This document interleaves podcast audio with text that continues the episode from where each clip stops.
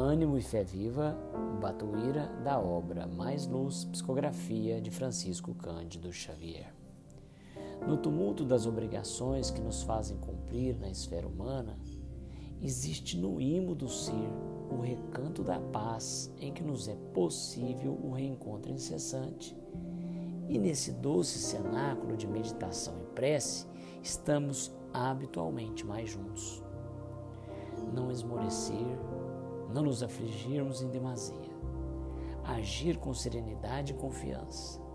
Às vezes parece que o barco estala sob a tempestade, mas o Cristo, só o Cristo é o timoneiro. Conservemos a ordem no piso de nossa embarcação e o entusiasmo se nos fará invariavelmente o teto, a fim de que, de permeio, a feição de carga valiosa possamos cumprir para Deus o nosso dever bem cumprido. Ânimo e fé viva.